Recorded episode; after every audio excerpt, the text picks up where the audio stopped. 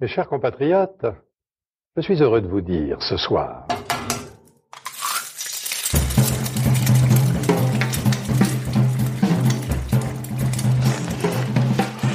Bonjour et bienvenue dans À Poil, le podcast qui m'a annulé les chefs. Je suis Julie Gerbet, l'hôte de ce podcast, et je suis ravie de vous présenter ce troisième épisode des AP Talk. Ces rendez-vous délicieux, imaginés en partenariat avec le foot court des Galeries Lafayette Champs-Élysées. Chaque deuxième mercredi du mois, à l'heure de l'apéritif, nous invitons le public à rencontrer les personnes qui se cachent derrière chaque stand alléchant et à les écouter se confier sur leur univers, leur histoire, leurs produits et leurs secrets de réussite. Si ça vous met l'eau à la bouche, rendez-vous sur place le 11 décembre à 19h15 avec Bruno Guyard du groupe Caspia. L'ensemble des sessions sera retransmise ici même sur le podcast À Poil et c'est le troisième rendez-vous consacré à l'histoire de la plus ancienne chocolaterie de Paris, à la mère de famille, que je vous invite à écouter aujourd'hui. On n'est pas des sauveurs, mais on a une certaine responsabilité aussi quand tu reprends la, la plus ancienne chocolaterie de Paris comme euh, la mère de famille t'as as un devoir de, de, la faire perdurer et de, et de continuer à,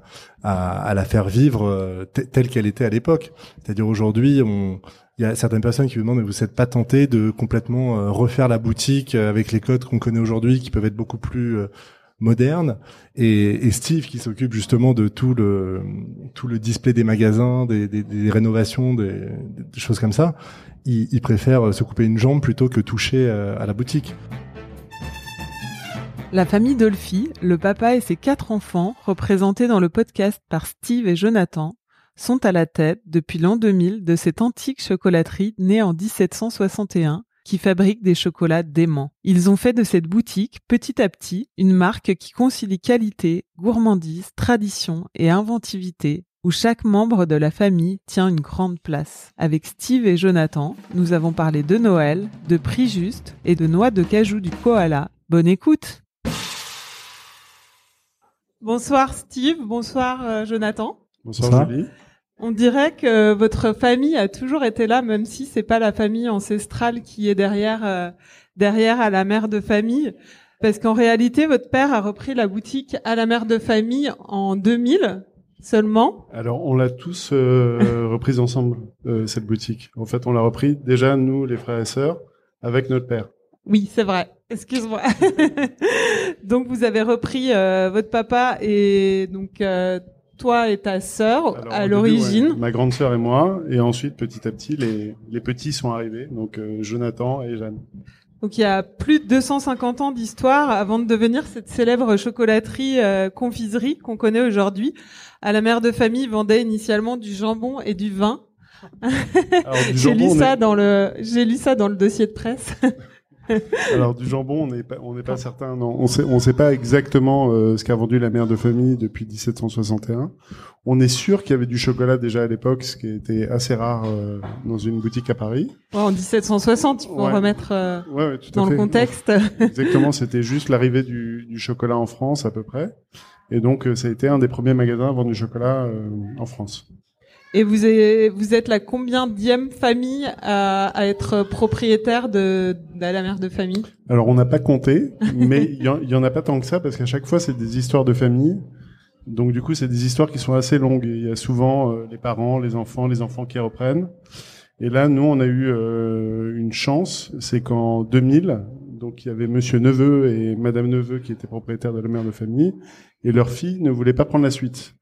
Et du coup, nous, on a été fournisseurs de la mère de famille et on a eu la possibilité de la reprendre. Donc c'est là que c'est là que vous êtes arrivé. Qu'est-ce qui vous a poussé en fait à, à faire du chocolat? Est-ce que vous faisiez des bonbons initialement? Alors on sentait euh, à Noël et à Pâques qu'il nous manquait quand même quelque chose. Du coup, c'est pour ça qu'on s'est tourné vers le chocolat. Donc euh, votre papa, il avait une entreprise de, de petits ah bonbons, euh, de petits bonbons en sucre, c'est ça? Voilà, en fait, il avait euh, une société qui faisait donc des bonbons en sucre cuit, euh, aussi bien des pralinés feuilletés euh, que des bonbons euh, tout simplement aux fruits publicitaires. Et en 95, il a repris une autre affaire qui faisait donc des confiseries plus traditionnelles, qui étaient des nougats, calissons, pâte d'amande, caramel. Et dans la foulée, ils ont ouvert une petite boutique qui vendait que ses spécialités. Et c'est là, comme l'a dit Steve, que on s'est vite rendu compte, enfin ils se sont vite rendu compte que euh, le chocolat manquait euh, cruellement dans, dans, la boutique. Et c'est là où euh, en on a commencé à faire du chocolat. Quand on rentre dans ce magasin, on se rend compte quand même que c'est une partie de l'histoire du, du, du, chocolat et de la confiserie à Paris. Et, et quand on a eu la possibilité de le reprendre, on s'est pas posé la question une seconde. Est-ce que c'était, ça a l'air d'être un, un, peu un rêve d'enfant d'avoir une famille qui vend des, des, des comment des bonbons et des chocolats. Est-ce que les autres enfants étaient jaloux de vous dans la cour d'école? Alors, ils n'étaient pas spécialement jaloux de nous, mais c'est vrai qu'à la, aux fêtes de fin d'année, euh, quand on apportait les, les, les, cartons de sucettes de caramel en baie de chocolat, euh, c'est vrai que ça, ça, ça, claquait quand même. Ça faisait des envieux. après, malheureusement, euh, quand on était à l'école, les enfants étaient plus tournés vers les gélifiés, les, les crocodiles, les fraises tagada, mais nous on n'était pas vraiment sur ce créneau-là. Donc on faisait pas non plus euh, c'était pas non plus la fête. Et il y avait toujours plein de bonbons à la maison? Toujours. Enfant, est-ce que vous vous êtes dit que vous alliez reprendre l'entreprise familiale? Enfin déjà, même s'il n'y avait pas encore la chocolaterie, il y avait les bonbons. Est-ce que c'était un rêve d'enfant de travailler euh, là-dedans? on a, on a toujours été très attiré par ce monde parce que c'est un monde euh, incroyable, c'est un produit génial à, à travailler aussi bien les bonbons que, que le chocolat. Maintenant, ça s'est fait vraiment en deux étapes parce que notre père était donc d'abord avec Steve et Sophie dans l'affaire de bonbons et c'est en 2000 où ils sont lancés euh, tous les trois dans le chocolat. Ensuite, j'ai à Jeanne et moi qui sommes arrivés euh, plus tard parce que Jeanne elle a dû arriver en, il y a une dizaine d'années et moi il y a à peu près sept ans. Et, et non, enfin c'était, on va dire que moi je l'avais en tout cas dans un coin de la tête. C'était pas évident que j'allais euh, rejoindre l'affaire, mais c'est vrai qu'à la fin de mes études, euh, quand euh, mon père et mes frères et sœurs m'ont dit est-ce que ça t'intéresserait de venir bosser avec nous, il se trouvait que j'avais quelque chose de différent à apporter parce que si c'était pour venir bosser avec eux et faire exactement la même chose, ça n'avait pas d'intérêt. Donc vu que j'avais une formation complètement différente, je me suis dit pourquoi pas et, et depuis je suis dedans et j'ai chopé le virus. Et toi, Steve, c'était pas, euh, enfin, quand t'as as, fait quelques années de, non, même pas quelques années, quelques semaines, quelques, jours, de, quelques jours d'études, quelques jours de tourisme à la fac. exactement. ouais, Et euh, j'ai vite abandonné. non, c'est vrai que le, le, le, chocolat et avoir la possibilité de jouer à la marchande euh, comme métier, c'est quand même assez chouette. Et puis en plus, c'est un des rares métiers où tout le monde est content. Les gens qui les vendent, les gens qui les achètent. Euh, franchement, il n'y a pas de, enfin, c'est trop sympa, quoi. Et donc il y avait qu'une seule boutique à l'origine, celle du Faubourg Montmartre quand vous avez commencé. Puis vous avez acheté d'autres boutiques en province qui ont gardé leur nom d'origine. Il y a Henriet à Biarritz, Maison Pilon à Toulouse, le Négus à, Nevers. Et à Paris, vous êtes développé différemment en ouvrant des bébés mères de famille Comment, euh, à quel moment vous avez eu envie d'agrandir la famille, justement? Alors, d'abord, quand, quand, on a commencé, quand on a repris la mère de famille, on n'avait aucune idée en tête. On s'est pas dit euh, une seconde qu'on allait ouvrir d'autres magasins. On s'est pas dit qu'on allait reprendre ces maisons de province. Mais en fait, en, en rencontrant des gens, en rencontrant des savoir-faire, euh, en rencontrant des maisons historiques, euh, par exemple la maison Henriet à, à, Biarritz ou, ou, Pilon à Toulouse, en effet, ou le Négus de Nevers qui a eu une médaille d'or de, de, la confiserie en 1901. C'est à chaque fois c'est des institutions dans ce dans ce métier-là. Et du coup, quand on a la possibilité de, de les reprendre, nous, c'est génial parce qu'on on, on reprend une maison, on reprend ses recettes, on reprend ses savoir-faire et on les diffuse dans tous nos magasins. Oui, parce que le Négus de Nevers, donc qui fabrique ce, ce produit euh, phare, Ouais. Maintenant, vous, enfin, ah bah il est fabriqué. Vous, en, vous en trouvez par exemple chez Henri à Biarritz. Un peu de Nevers à Biarritz et un peu de Biarritz à Paris. Et, et à chaque fois, le, le comment, le, le point commun est cet aspect euh, patrimonial très fort, l'histoire et le patrimoine. En fait, le truc, quand, quand le Négus de, Nevers, de Nevers a été à vendre, en fait, on, on s'est pas posé la question longtemps parce que parce que si nous on le reprenait pas, qui allait le reprendre? Et si personne ne le reprenait, c'est une confiserie qui allait disparaître. Donc nous, on est hyper content de pouvoir euh, de pouvoir la faire exister euh, toujours. Vous êtes les sauveurs des. oui, c'est on ça est que tu es en train de nous expliquer. Bien sûr. des entreprises patrimoniales. Euh, on n'est pas des sauveurs parce que on, on, reprend pas des entreprises qui sont qui sont à la gorge, mais. Euh, on n'est pas des sauveurs, mais on a une certaine responsabilité aussi. Quand tu reprends la, plus ancienne chocolaterie de Paris, comme la mère de famille, tu as, un devoir de, la faire perdurer et de, continuer à, la faire vivre telle qu'elle était à l'époque. C'est-à-dire aujourd'hui, on il y a certaines personnes qui vous demandent, mais vous n'êtes pas tenté de complètement euh, refaire la boutique euh, avec les codes qu'on connaît aujourd'hui, qui peuvent être beaucoup plus euh, modernes. Et, et, Steve, qui s'occupe justement de tout le tout le display des magasins, des, des, des rénovations, des, des, choses comme ça, il, il, préfère se couper une jambe plutôt que toucher à la boutique. Surtout pas, s'il te plaît. je, je le ferai jamais. Et donc tu disais oui, vous avez pas été, euh, enfin vous aviez pas d'idée préconçue quand vous avez repris le premier euh, le premier magasin et, et la marque. Euh, enfin c'était pas encore une marque même, c'était juste le premier magasin. Ah en fait en fait à la mère de famille c'était un magasin depuis 1761. Ça a jamais, ils en ont jamais ouvert un autre. Et du coup nous quand on l'a fait, on d'abord il y a aucun il y a aucun d'entre nous qui qui savait euh, ouvrir un magasin from scratch. Et euh, du coup, quand on l'a fait, on a eu, euh, on a eu peur. Il a fallu trouver un emplacement qui nous plaisait, négocier le bail, faire des travaux. Nous, on savait pas faire tout ça. Et, et petit à petit, en fait, en, le, en, le faisant, on a appris à le faire. Et c'est au bout de combien de temps que vous avez osé le faire? Au bout de, à mon avis, 5-6 ans. Vous on a d'abord appris, appris exactement ce qu'était la mère de famille. Et ensuite, on a commencé à ouvrir petit à petit. Et entre-temps, vous aviez repris donc ces entreprises aussi euh, en province. Et... Alors, je suis très mauvais en termes de calendrier. Tout s'est un peu fait. Euh...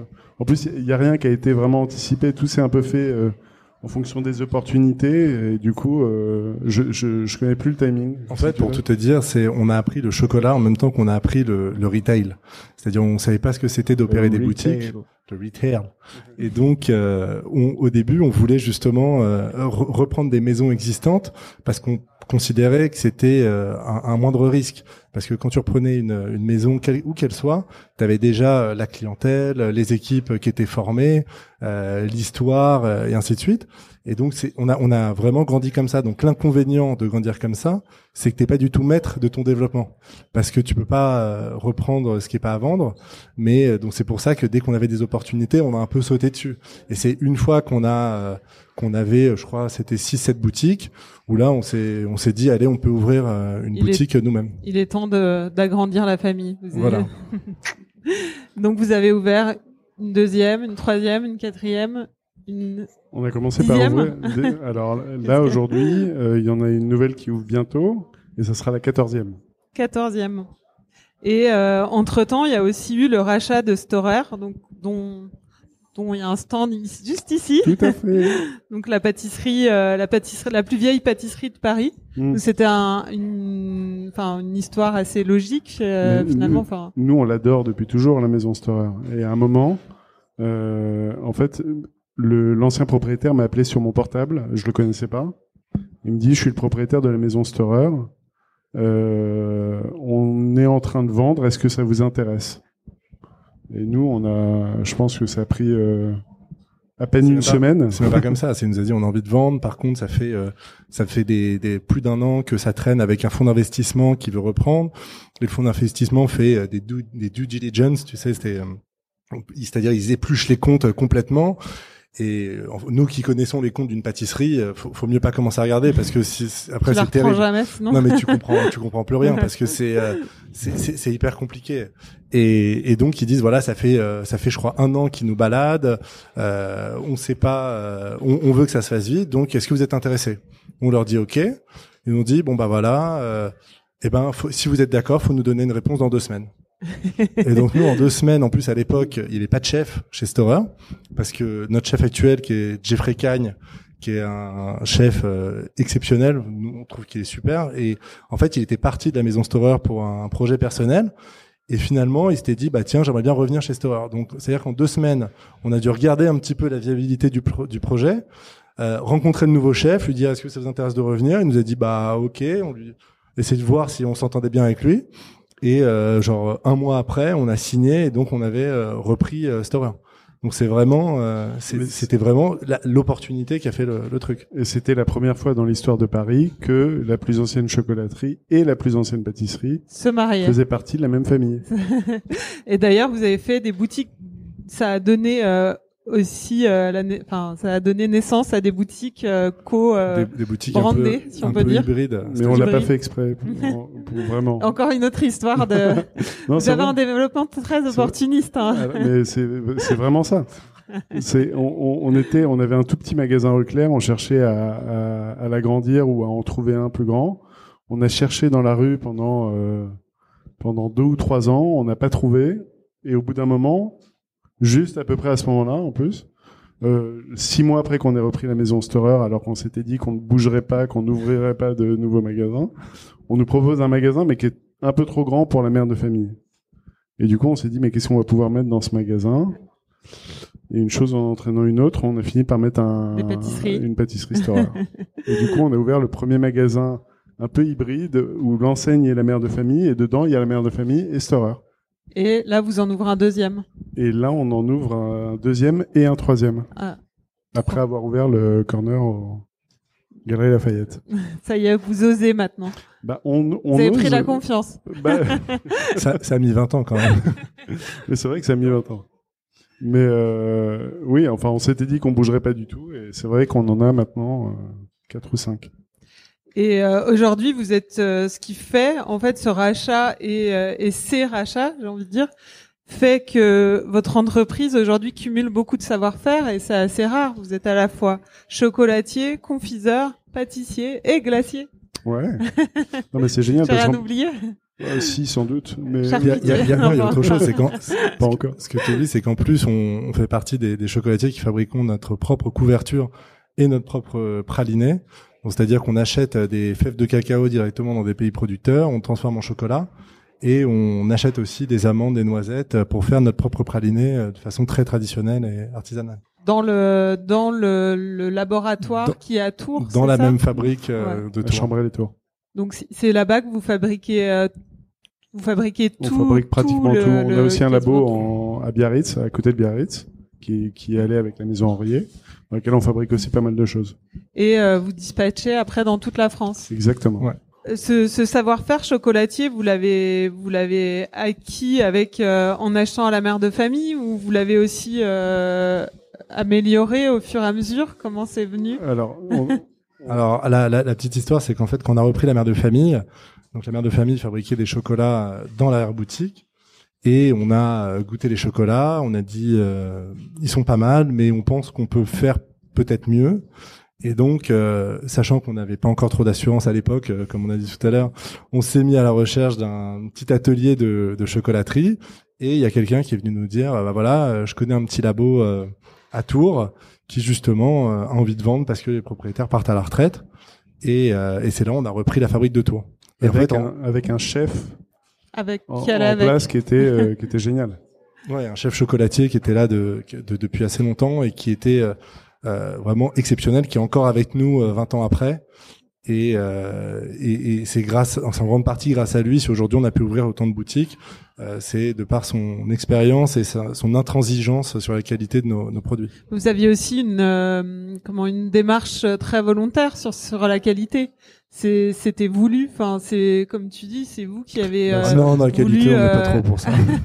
c'est vous qui avez voulu euh, vraiment travailler sur ce côté-là et le, le chocolat bean to bar, comme on dit. euh, Ouais, encore- L'achat des fèves, c'était déjà le cas avant? Je- bah non, les, les fèves- l'achat des fèves c'est venu un peu plus tard, c'est venu en 2011, mais c'est vraiment c'est c'est notre chef chocolatier qui nous a vraiment appris le, le, le, le sens de la qualité. Maintenant, je vais pas dire qu'on n'avait pas de sens de la qualité avant, mais c'est son son exigence et son intransigeance sur euh, la prod qui vraiment nous a nous a complètement euh, formé, nous a appris ça. Et, et aujourd'hui, ce qui est génial, c'est qu'on maîtrise tout du début à la fin et que, en gros, si le chocolat est bon, c'est grâce à nous. S'il est mauvais, c'est à cause de grâce nous. à vous.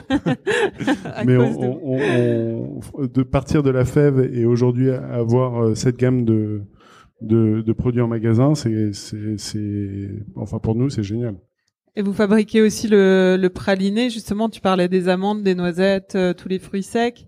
Euh, sans, enfin, et euh, les chocolats sans additifs ni Non, conservateurs. alors on met zéro additif, euh, zéro huile de palme, zéro conservateur.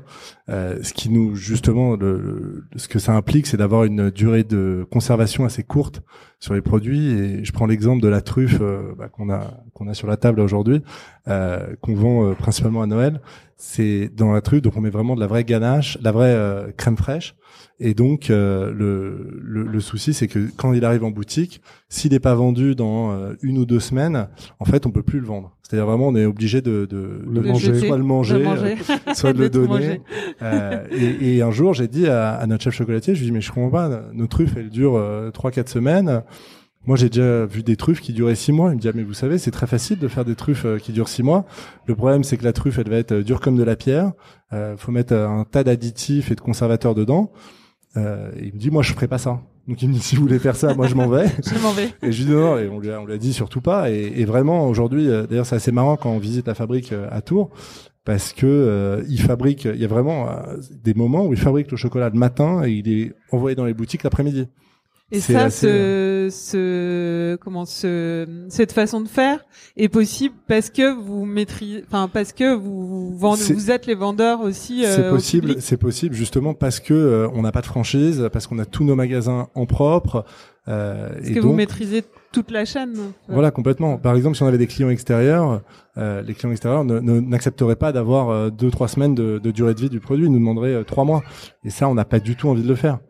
Vous fabriquez 80% en tout des références? Ouais, 80-90%. Et du coup, ça vous permet aussi, euh, enfin, de le fait de maîtriser toute cette chaîne, de, de jeter euh, le moins possible, en fait, aussi. Bah, on jette pratiquement aucun chocolat en fait, parce que vu qu'on est livré une à deux fois par semaine euh, et qu'on, en fait, on a prévu des conditionnements euh, suffisamment petits pour que, euh, vu que le magasin est réassorti en permanence, euh, on n'a jamais de, on a pratiquement jamais de perte. Vous Et êtes euh, vraiment Non, plus tendu, en ça, fait. ça arrive maintenant. euh, C'est Oui. marginal par rapport à, à ce qu'on fait. et puis on les mange les pertes. Oui, on les mange beaucoup. ce qui est pratique, c'est toutes les paires de la mère de famille, on les récupère au bureau, donc Normalement, quelqu'un qui rejoint l'équipe prend à peu près 8 kilos euh, les, en six mois. les premiers mois. J'allais vous demander, mais vous anticipez sur mes questions, comment on fait pour garder la ligne quand on est on fait chocolatier? On la garde à peu, difficilement. à peu près quand même. Oh, bof. On se prive des pas. petites périodes de, de, de Non, on peut- régime ou Alors, euh, d'abord non, et ensuite, en plus le piège, c'est que vu que on a plein, plein, plein de produits différents, Surtout depuis qu'on a repris Storer. ah ouais. Ah, le Storer, ça a été un massacre parce que combien de kilos chacun? Moi, moi, la vérité, j'ai pris 5 kilos en fait en un an parce que en plus, quand on a repris Storer, on n'avait plus trop de bureaux, donc on a mis nos bureaux juste au-dessus de la boutique euh, pendant un an.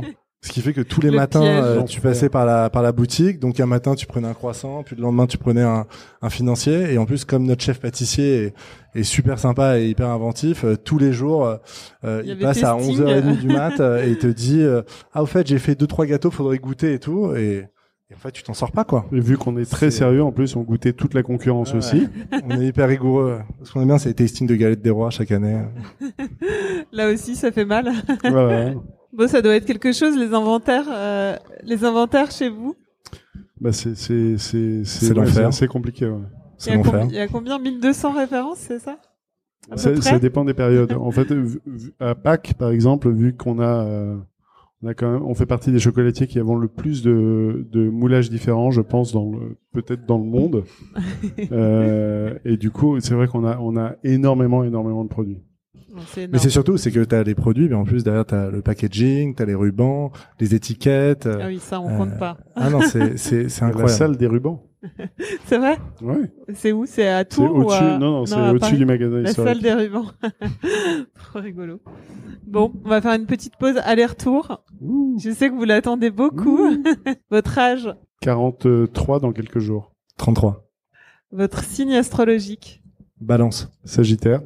votre sucrerie signature. La truffe. Moi, je pense que c'est les croustibats. C'est les, les petits poissons panés euh, En chocolat en chocolat. Votre sucrerie ou plat préféré? À toi l'honneur, John. La bouche à la reine. Non, en- Chocolaté Non, sinon le rocher praliné. Un petit fan pour le rocher. euh, Peut-être le Palais Montmartre. L'entrepreneur chocolatier ou chef que vous admirez le plus J'ai rajouté euh, J'ai rajouté Non, cette mention plus, pour. on euh, va pas froisser. Je vais dire en, en chef chocolatier, euh, le nôtre, euh, bien sûr, euh, Jeffrey Cagne en pâtissier. Et après en chef, euh, Alain Passard. Je- Non, et en chocolatier, moi que j'admire vraiment, c'est Jean-Paul Evin. Parce qu'il est vraiment euh, très très très fort. En plus, c'était un des premiers à aller, euh, aller au Japon. Et il a fait vraiment beaucoup pour euh, tout le tout le marché du chocolat. Donc, euh, je l'admire pas mal. Votre ingrédient préféré?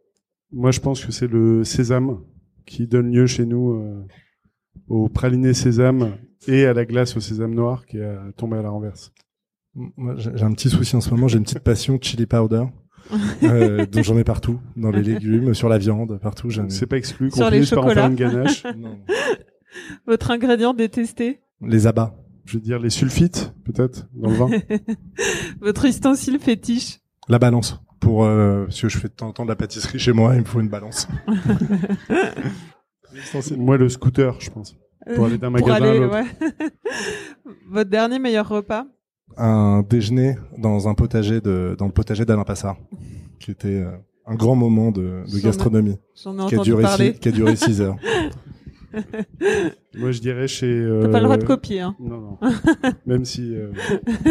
non, Import Export Cam, c'est un, un petit restaurant euh, à côté de Beaubourg où le chef coréen fait un dessert à partir de notre chocolat qui est absolument délicieux. Le meilleur compliment qu'on vous ait fait? Alors, moi, je suis. Je, je l'ai. C'est quand, quand j'ai refait le magasin historique, j'ai refait toute la façade. Et, euh, et en fait, personne n'a rien dit. Ce qui veut dire que le, le travail était plutôt bien fait. C'est quand je suis en boutique euh, à Noël et que les clients euh, nous disent de façon très très euh, impartiale, euh, vos chocolats c'est les meilleurs de Paris. C'est vrai en plus. Non mais les, les gens peuvent le dire. Et la pire critique? Quand, quand on nous compare à des chaînes de, de, de magasins de chocolat ou de restaurants. Même si vous êtes devenu une mini-chaîne Bah, on n'est pas, de- maintenant, mais... on n'est pas vraiment une chaîne non. parce que on, on, on fait tout euh, du début à la fin. Donc c'est et puis euh, et on n'a pas de fonds derrière nous ou de d'investisseurs ou de quoi que ce Mhm. soit. Mini-chaîne familiale. Exactement. Et donc, Ouais, ton- quand on me ton- dit que c'est des chocolats industriels, c'est pas très sympa. effectivement, Non. Alors que c'est vrai. On fait tout en Chine. vous le cachez bien. Aujourd'hui, du coup, vous avez chacun un rôle euh, bien défini dans l'entreprise. Donc, il y a votre papa et euh, vous quatre, euh, donc frères et sœurs. Mhm. Qui fait quoi Alors, euh, on va commencer par les sœurs vu qu'elles sont pas là. Donc ma grande sœur Sophie, elle s'occupe euh, principalement de du des RH, comme on dit. Elle s'occupe aussi des packaging. Ma sœur Jeanne s'occupe des packaging avec elle et elle s'occupe des grands comptes. Notre père, euh, c'est le plus dynamique des cinq. C'est lui qui s'occupe de la bonne marche de l'entreprise et de et, et pas mal de la fabrication. C'est celui qui s'inquiète. Moi, je m'occupe pas mal de la communication, du développement de l'enseigne et de Des travaux. de, des travaux, de, de l'image, euh, tout ça. Et John, bah, vas-y. hein. Bah moi je travaille beaucoup avec euh, notre père justement sur tout ce qui est euh, finance, contrôle de gestion et production. Les chiffres. euh, Voilà les chiffres. faire en sorte que les, les idées de, de Steve euh, euh, soient quand même un minimum rentables. Ça marche pas toujours. Et vous êtes des- vous êtes répartis les rôles de façon assez instinctive ou Bah, vous avez tiré à pile ou face euh, Alors non, ça a été hyper naturel. Ça a été très naturel parce que vu que nous, quand on a commencé, il y avait un magasin. Et en fait, l'entreprise a grandi avec le fait que les frères et sœurs euh, arrivent. Et du coup, chacun a trouvé sa place très naturellement. ouais, Vous avez pas eu à, à vous à vous Bah, battre. Non parce que tu vois moi je suis arrivé euh, 13 ans après euh, le début de l'aventure. Donc, donc euh, j'ai j'ai pu bien réfléchir à la façon dont je voulais arriver et comment je pouvais arriver.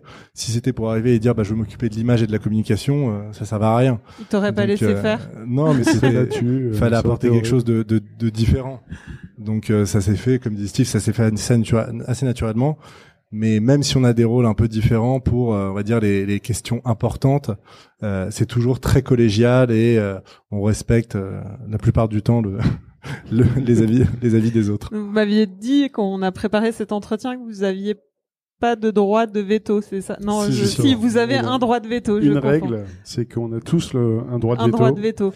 Et, euh, et pour l'instant, euh, personne l'a jamais utilisé. Donc ça veut dire qu'on est plutôt assez convaincant.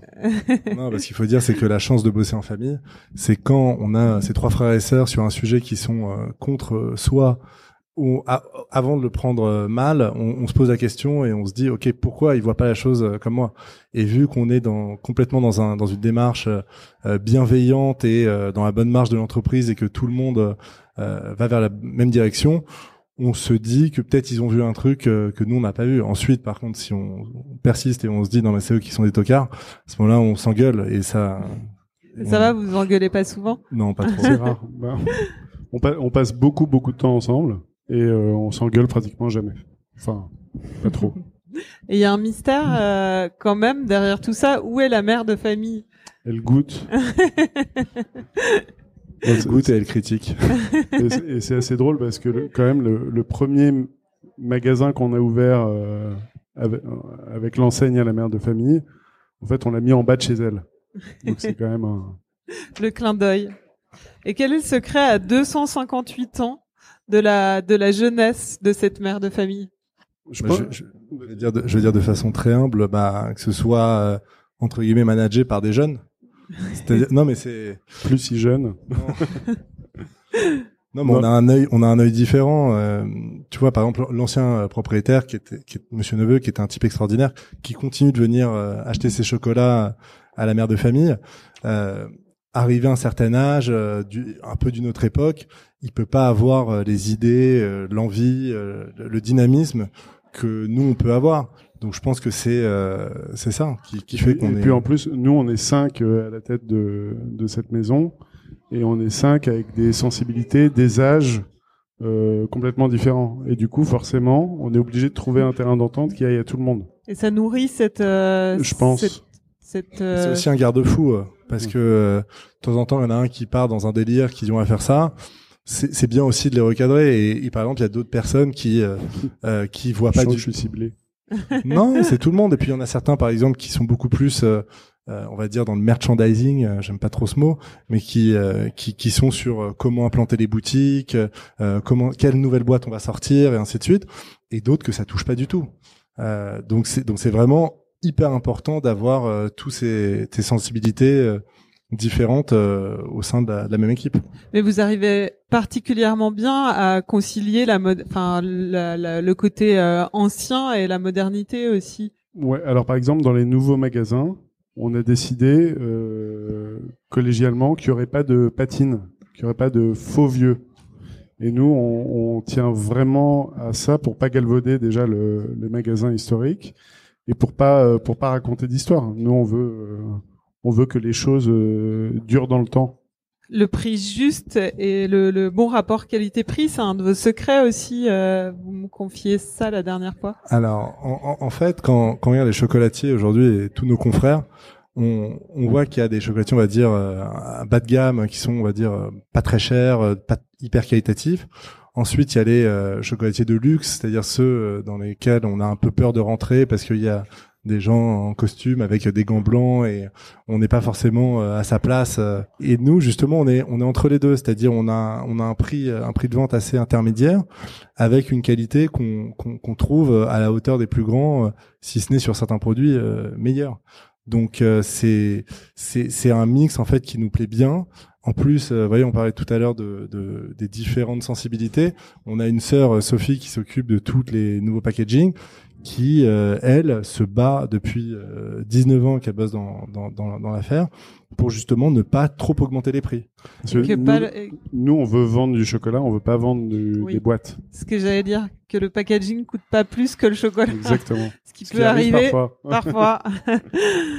Et alors, croque télé, folie de l'écureuil, noix de cajou du koala, ça vient d'où ces noms rigolos C'est- toujours assez. euh, on sait pas trop d'où ça De vient. brainstorming, alors, euh, de long brainstorming. Non euh, seulement nous on est nombreux, dans le bureau on est assez nombreux aussi, et on a des enfants aussi qui, qui donnent leur avis. euh, déjà, ils font partie. euh, Les de la- koalas. les- L'humour compte euh, dans l'entreprise.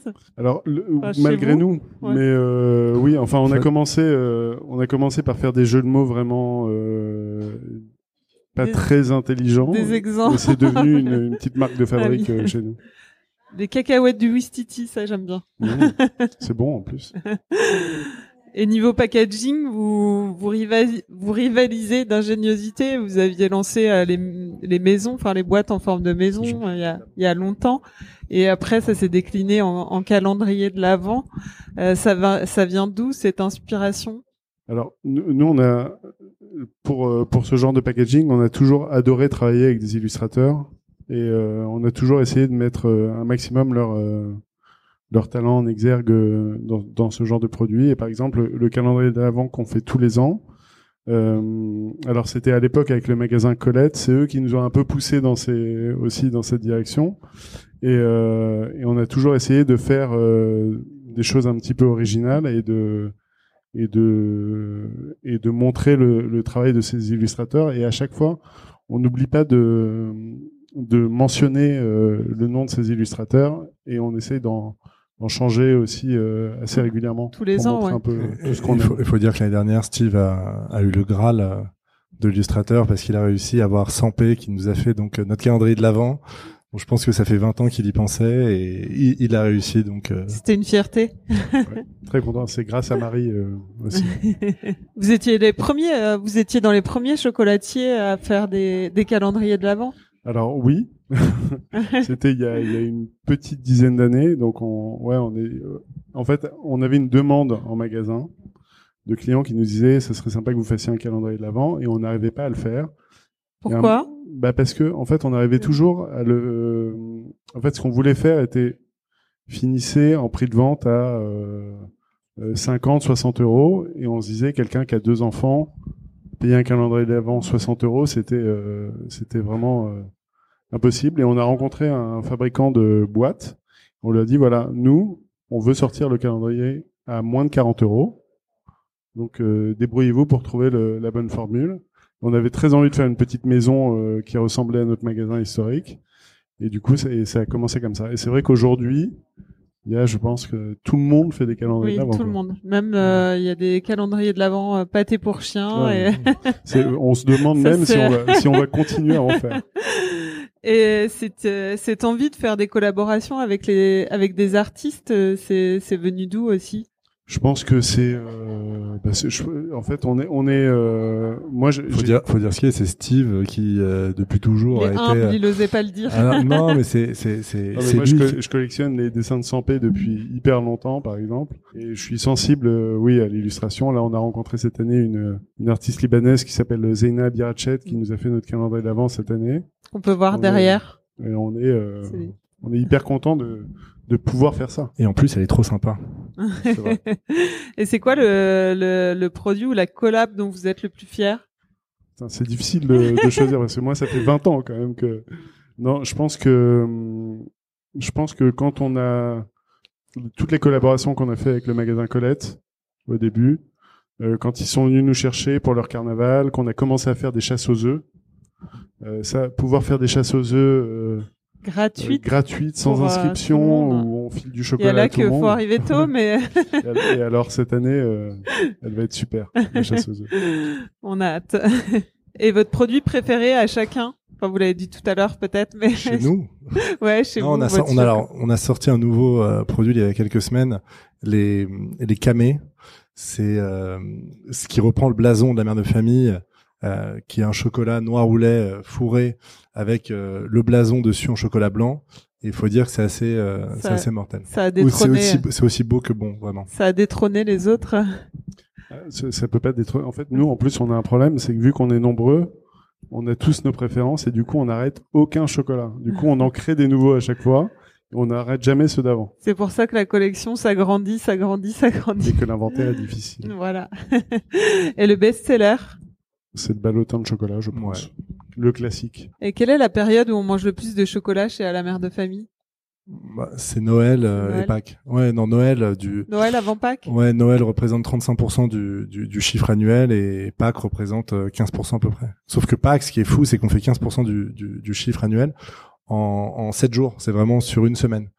Parce que Noël, les gens s'y prennent un peu avant. C'est-à-dire, c'est Noël, c'est booming du 1er décembre au 15 janvier. Pâques, c'est vraiment euh, quand on prépare tous les moulages euh, deux semaines avant et qu'on se dit mais euh, comment on va faire pour vendre tout ça, qu'on voit toutes les boutiques pleines à craquer, les labos pleins à, plein à craquer eh ben, je touche du bois, mais jusqu'à maintenant, à chaque fois, la plupart des boutiques ont fini euh, quasi vides le, le, dimanche soir. Et je lisais dans votre euh, ancien dossier de presse oh que que Noël vous sert d'ailleurs d'unité de temps. Ouais, Noël et Pâques, c'est vraiment l'unité de temps. Il y a ma sœur Sophie qui a eu un jour cette phrase très, assez drôle. Il y a un fournisseur qui l'appelle, je crois, en octobre, euh, je sais pas, qui essaie de, de la voir, et elle lui a lâché, mais vraiment de désespoir, rappelé après Pâques.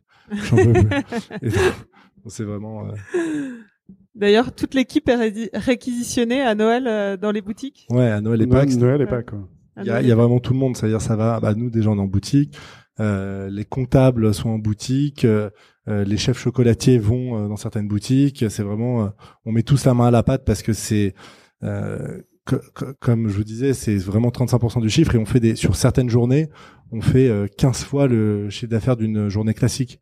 Donc, euh, on est obligé de, de, de, tous participer. Et puis tout le monde se donne à fond. Euh, T'as envie de te donner à fond avec eux. Donc chacun, euh, John, il est souvent à la caisse. Moi, je fais des livraisons en scooter. on est vraiment. Euh, et le soir, vous finissez en train de manger des réglettes de. de, En, général, on mange des. C'est pas beau de balancer. les on mange des liqueurs le soir. le 24 décembre, c'est vrai que le dîner du 24 décembre, on est on n'est pas très en forme. Quelles sont les, prochaines étapes de la mère de famille? Alors, il y a l'ouverture du magasin dans le 15e qui arrive. Euh, on transforme euh, notre magasin du 18e qui est rue Le Pic, on le transforme en chocolaterie et pâtisserie. Euh, je crois que on reprend Jeff de Bruges aussi. et l'étranger? Ben, l'étranger, euh, on en a quand même pas mal envie, mais vu que, alors c'est peut-être les limites du système. Dans notre famille, euh, il y en a aucun qui est qui est vraiment euh, capable compétent. encore de compétent, c'est ça, pour pour développer à l'étranger. Donc on, attend. Et puis c'est difficile quand on quand on travaille en famille, qu'on est on est entre nous, d'avoir quelqu'un d'extérieur qui vient qui vient travailler avec nous, c'est toujours un peu compliqué. Ouais, parce que c'est toujours pareil. C'est en fait un en France aujourd'hui, on a toutes nos boutiques en propre, on maîtrise tout de A à Z. Si on allait à l'étranger, il faudrait impérativement prendre un partenaire local. Il faut trouver le partenaire euh, qui a envie de le faire, qui soit euh, compétent, euh, honnête, motivé, qui comprenne, qui comprenne ce qu'on fait, que qu'on lui explique bah, les truffes. si on lui envoie, faut qu'elle, faut que deux semaines après elles soient vendues. Donc si s'il est en Belgique, ça va, mais s'il est au Japon, c'est plus difficile. Ça complique les choses. Et, et, donc jusqu'à maintenant, on n'a pas trouvé le bon twist, mais bon, il y a, y a la, la, France est grande et on a encore pas mal de choses à faire euh, d'ici. Bon, on arrive à la fin. Donc j'ai pour habitude de demander une recette, donc vous allez euh, vous allez aussi, euh, je vais aussi vous demander la même chose. Donc qu'est-ce que qu'est-ce que vous préparez à la maison? Soit une recette de chocolat chaud ou une recette à base de, de, de chocolat. Donc, je pense qu'on faisait chez Storer, c'était pas mal. On prenait des croissants de chez Storer dans lesquels on mettait de la pâte à tartiner de la mère de famille. Ça, c'est une bonne recette. c'est léger, c'est super. C'est ta recette du dimanche matin? Ouais, entre autres. Et toi, John? Une recette, sucrée euh, euh avec chili, chili euh, avec mon chili powder? Non, je bah, j'ai une recette que qu'on a dans notre livre de recettes, la mère de famille, qui qui vient de ma grand-mère, qui est des meringues avec euh, du chocolat euh, à l'intérieur. Et c'est assez facile à faire et c'est à tomber par terre. Vas-y, explique. bah, c'est en fait, tu, tu fais une ganache chocolat, donc tu fais euh, fondre ton chocolat dans, dans un bain-marie avec, avec du beurre et, et, du lait. Et ensuite, tu fais des meringues que tu étales en, faut pas que ce soit tellement uniformisé, tu peux le faire un peu dans la forme que tu veux. Et tout simplement, tu cuis tes meringues, ensuite tu les prends et tu fais un sandwich avec le chocolat. C'est-à-dire tu mets le chocolat à l'intérieur. C'est l'ancêtre du macaron. Tu colles les meringues et t'as, et une photo justement dans le... d'Oreo. Euh... Ouais, c'est, c'est le, le meringue de notre Jojo. bon, merci Steve et merci Jonathan. Merci, merci à tous.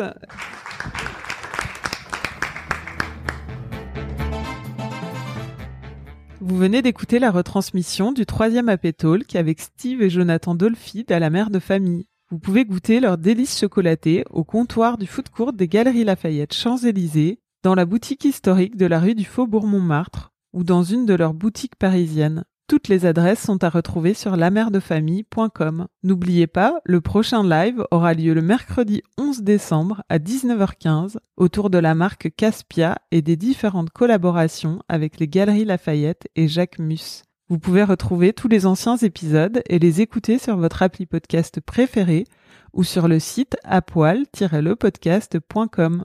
Cet épisode a été préparé avec l'aide de Garance Munoz et réalisé par Studio Ochenta. Musique par Santiago Walsh. N'oubliez pas de noter le podcast avec un maximum d'étoiles sur iTunes. On se retrouve dans deux semaines pour un nouvel épisode d'Apoil.